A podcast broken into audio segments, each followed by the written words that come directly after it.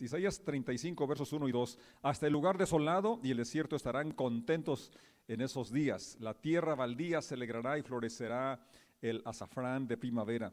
Así es, habrá abundancia de flores, de cantos y alegría. Los desiertos se pondrán tan verdes como los montes del Líbano, tan bellos como el monte Carmelo o la llanura de Sarón. Allí el Señor manifestará su gloria, el esplendor de nuestro Dios. Oremos, Padre, gracias por esta porción que hemos leído, gracias porque tu palabra es viva, es eficaz y en esta hora confesamos que tenemos un corazón, un ambiente, un espíritu abiertos a tu palabra que está preparada como la tierra, donde tu palabra eh, caerá y germinará y dará un fruto que te glorifique, un fruto que permanezca. En el nombre de Jesús decimos, amén, así sea, así es. Tomen su asiento y qué privilegio poder compartir este espacio con ustedes.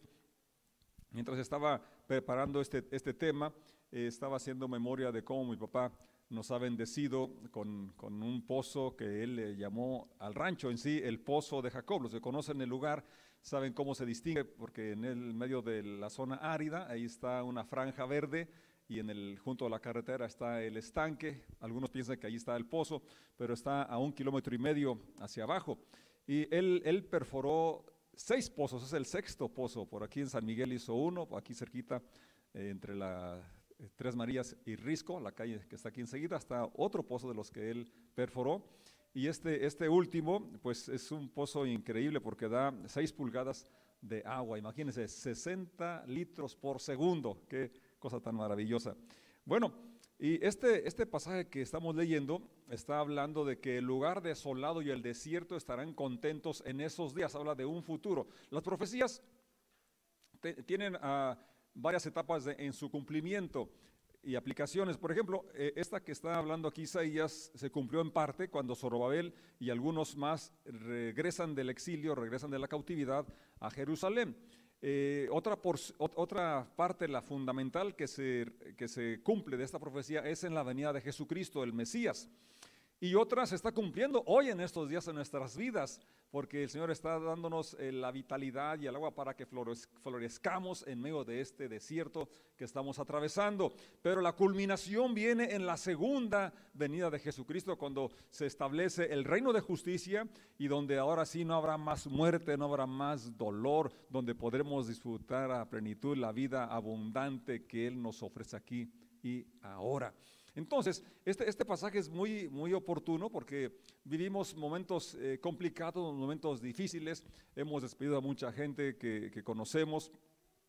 El domingo aquí estuvimos despidiendo a, Isidro, eh, hermano de, Ismael Pérez. Y él, fue un campeón, la verdad.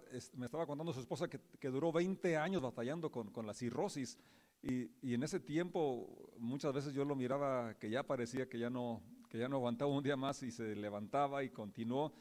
Y bueno, eh, la verdad, este, Dios nos ha dado esa capacidad de, superar los obstáculos, superar las situaciones adversas, pero para esto tenemos que tener ciertas anclas, ciertas eh, herramientas que Dios nos ha provisto. Todos pasamos momentos difíciles, eh, ha habido etapas complicadas en la vida, en el mundo, y esta nos toca vivir a nosotros y esto es lo importante, ¿qué estamos haciendo? ¿Cómo, cómo estamos viendo la vida en general? Podemos verla con aspecto eh, de desaliento, de desánimo, eh, frustrados, eh, incluso enojados, desalentados y, decir, quejándonos por lo que no tenemos, pero esto nos lleva a no valorar lo que sí tenemos y, perder el gozo de, vivir el, día y también perder hasta la esperanza. Bueno, este, este, pasaje que acabo de leer, fíjate, dice el verso siguiente, leí el 1 y el 2, donde habla de la promesa de que el desierto florecería.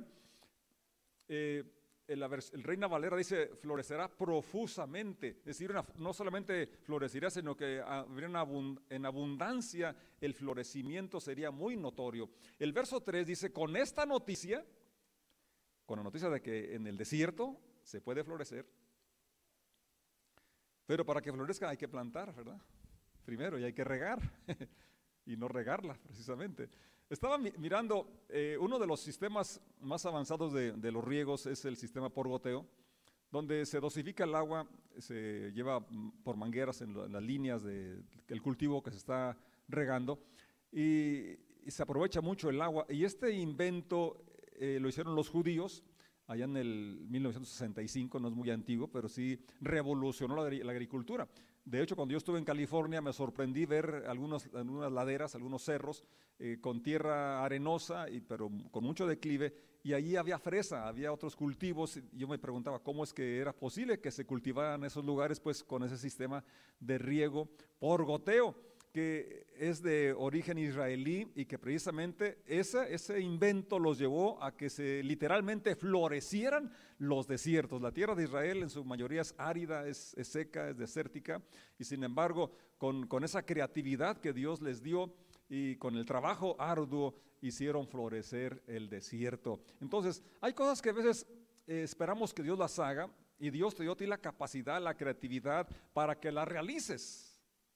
¿Sí? Y lo primero es que tenemos que fortalecernos con, esta, con la palabra, con, con, lo que Dios nos ha dicho, que Él estaría con nosotros todos los días hasta el fin del mundo.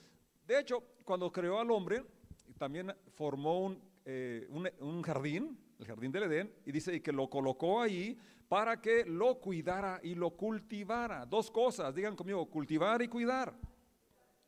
Es una asignación que tenemos todos los seres humanos, porque nuestro jardín hoy es nuestro matrimonio, nuestra familia, nuestra congregación, ¿sí? la humanidad en general. Y estamos comisionados, llamados a cuidar y cultivar, hacer florecer, hacer que produzca, Dios le dijo al hombre también fructifica, multiplícate. Entonces Dios nos dio esa capacidad y ese deseo de progresar, de ser productivos. Dios nos dio ese potencial y ahí está, falta que lo desarrollemos. Y precisamente eh, este pasaje que estamos considerando habla de que en momentos de opresión, momentos oscuros, momentos de dificultad, eh, no nos limitemos, sino que tengamos esperanza. Y personas que han perdido la iniciativa, personas que están inactivas, desalentadas, desanimadas, eh, a esas, porque eh, cuando habla aquí a los de poco ánimo o, corazón apocado, eso, es lo que está hablando, la palabra es para aquellas personas que se encuentran en esa situación por las pérdidas familiares, pérdidas económicas, pérdidas de salud. No sé cuál sea la situación que se está, eh, estás tú viviendo en lo personal, porque eso es lo que cuenta, lo que tú estás pasando, cómo lo estás experimentando. Aquellos que han tirado la toalla o casi la están a punto de tirarla, aquellos que están activos y dicen, de, ¿para qué me sirve creer en Dios? ¿De qué sirve orar? Y muchas preguntas como esas que pudieran eh, pues decir, tienen justificación porque la verdad están pasando momentos muy complicados, muy difíciles. A esas personas es a las que viene esta escritura y dice, fortalezcanlos o díganles estas palabras, estas palabras de que en el desierto se puede florecer.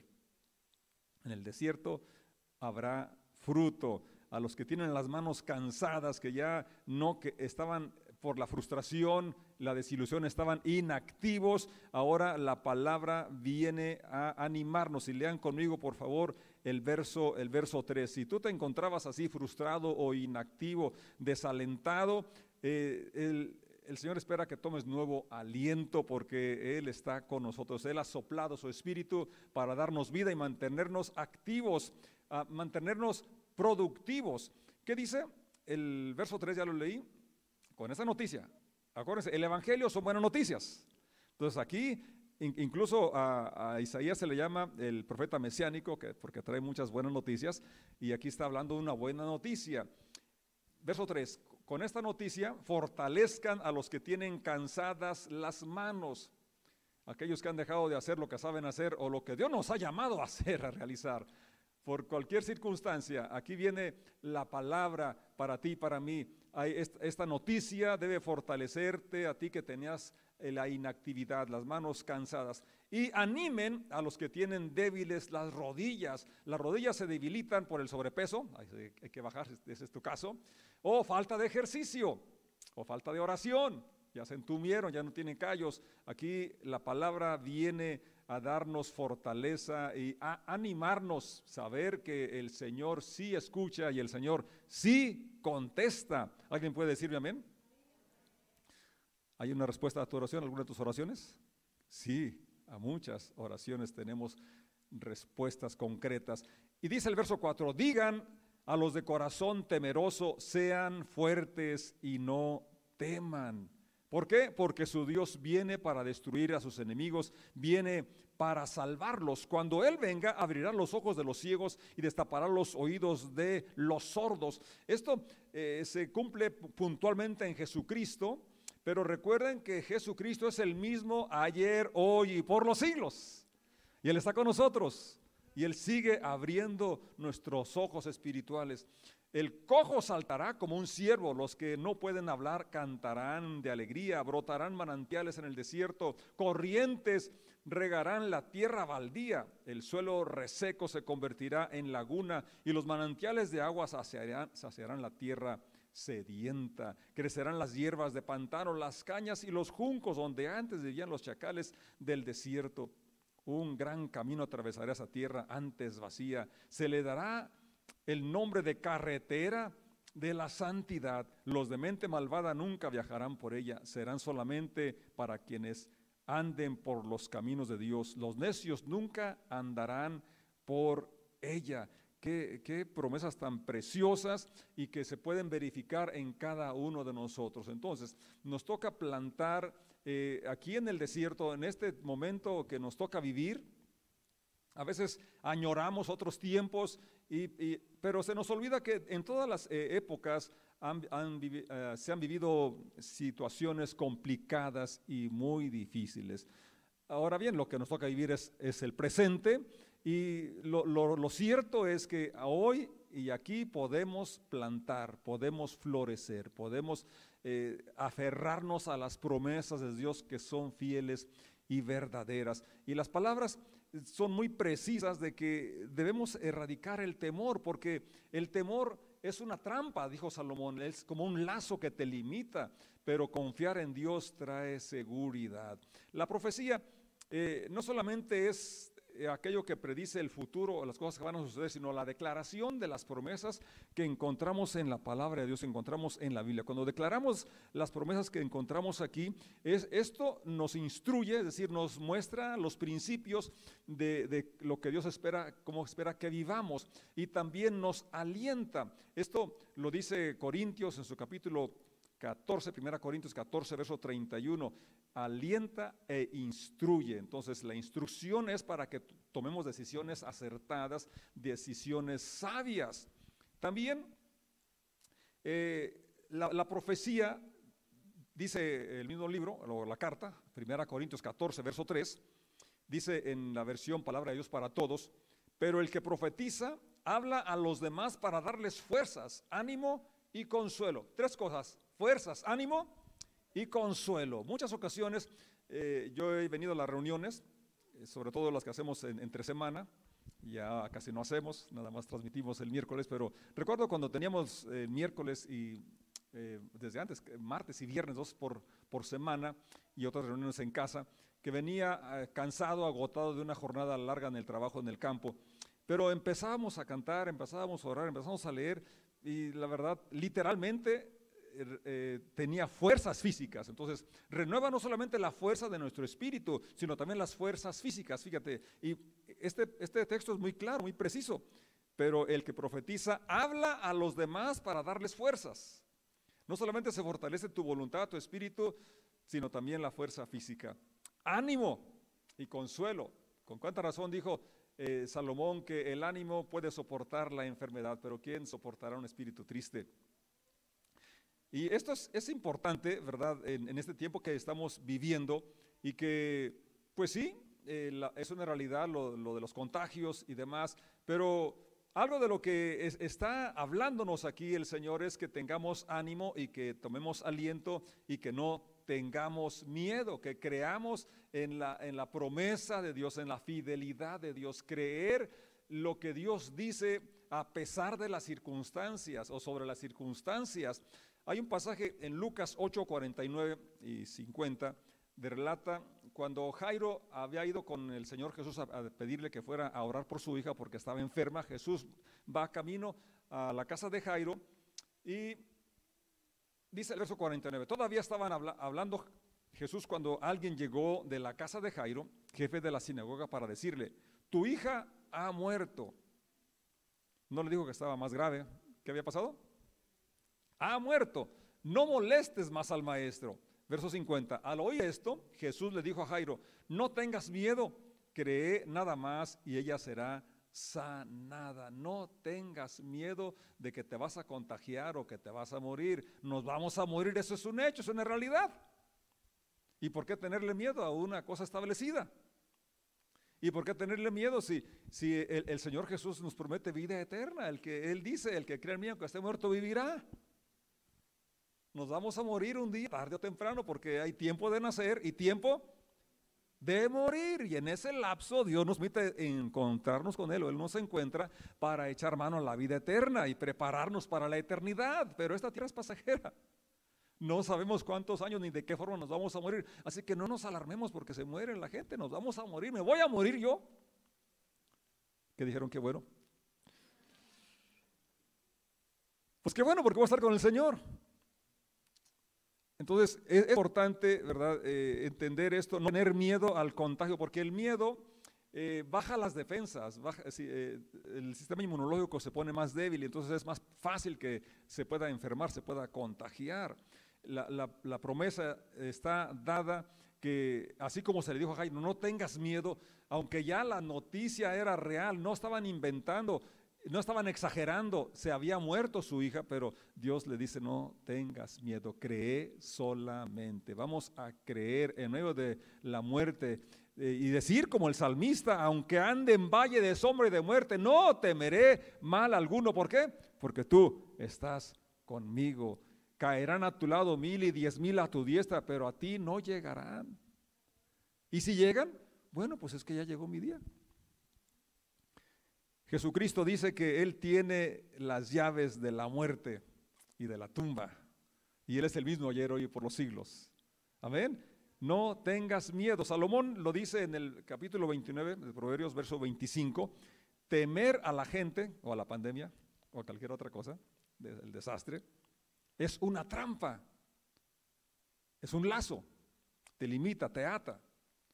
Pero mira la segunda parte, temer, eh, pero confiar en el Señor. ¿Puedes repetir conmigo? Confiar en el Señor significa seguridad, significa seguridad. Y es lo que todos queremos, todos buscamos, seguridad.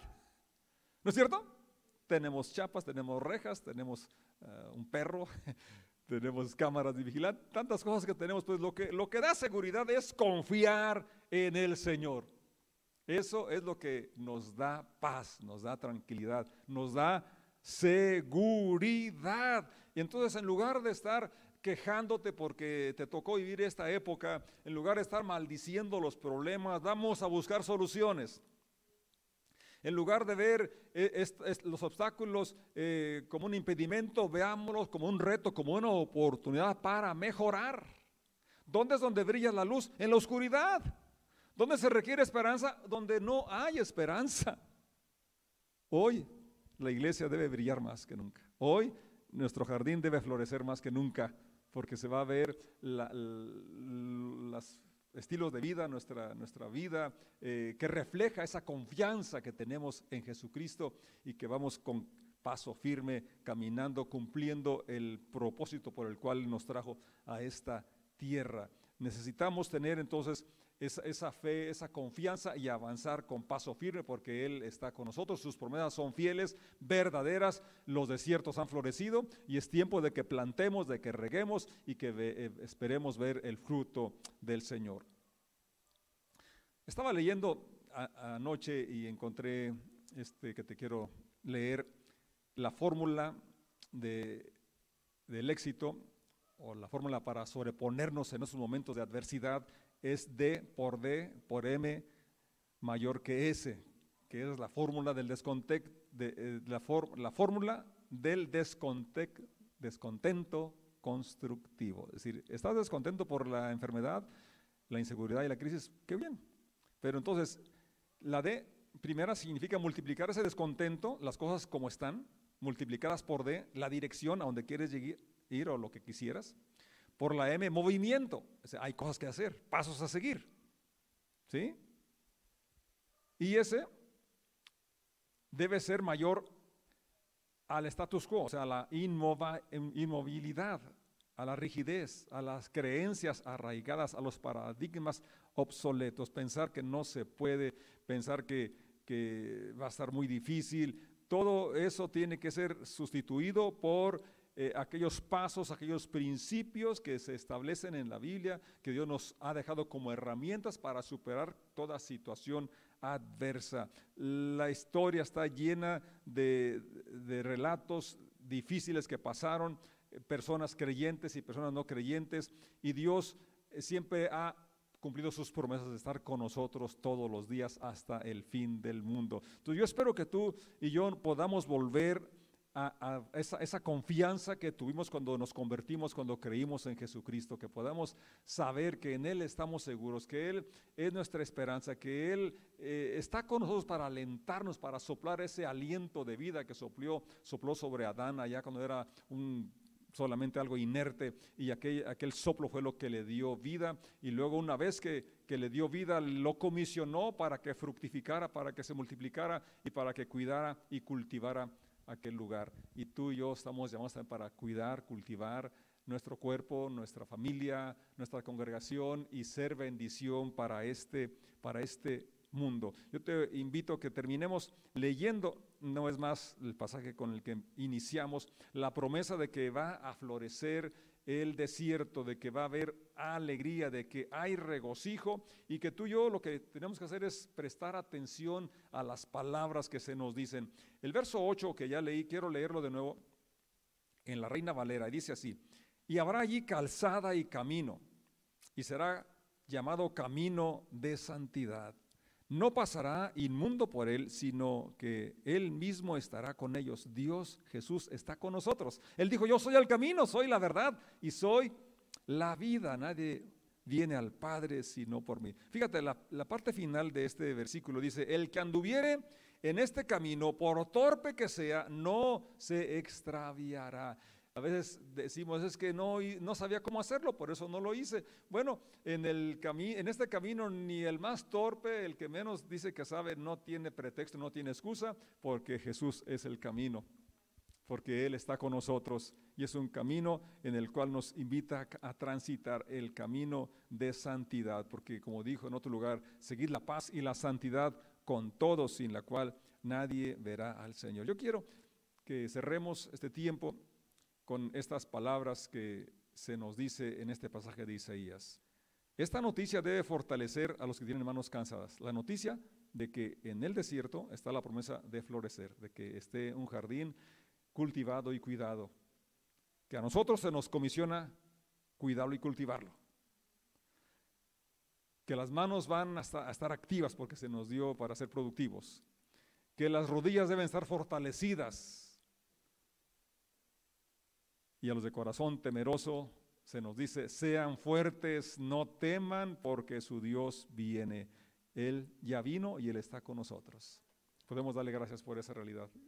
Jesús, te damos gracias porque cuando tú llamaste a mi puerta yo pude abrir y gracias porque has tomado el trono de mi vida. Declaro que eres mi único y suficiente Salvador. Gracias porque tú Señor, estás conmigo como lo prometiste. Y dijiste, en el mundo tendrán aflicción, pero confíen, yo he vencido al mundo. Estamos creyendo tu, promesa, tú eres quien nos fortaleces, tú eres quien nos das ánimo, tú eres quien quitas el temor, porque el perfecto amor echa fuera el temor. Gracias porque en ti podemos florecer en medio de la adversidad. En ti podemos fructificar en medio de la escasez. Gracias porque hemos visto tu, fidelidad a través de, toda nuestra vida y queremos hoy proclamar tu, tu grandeza, tu gloria, tu fidelidad. Recibe la honra, recibe la gloria. Te amamos, te bendecimos, Jesús. Amén y amén. Dios los bendiga, los amo, los bendigo en el nombre de Jesús y vamos a seguir plantando, vamos a seguir regando y esperando que Dios haga germinar, haga producir y toda buena dádiva, todo fruto hermoso, Él va, ya lo tiene. Nosotros ahora falta que lo desarrollemos. En el nombre de Jesús vamos a hacer lo que Dios nos llamó a hacer.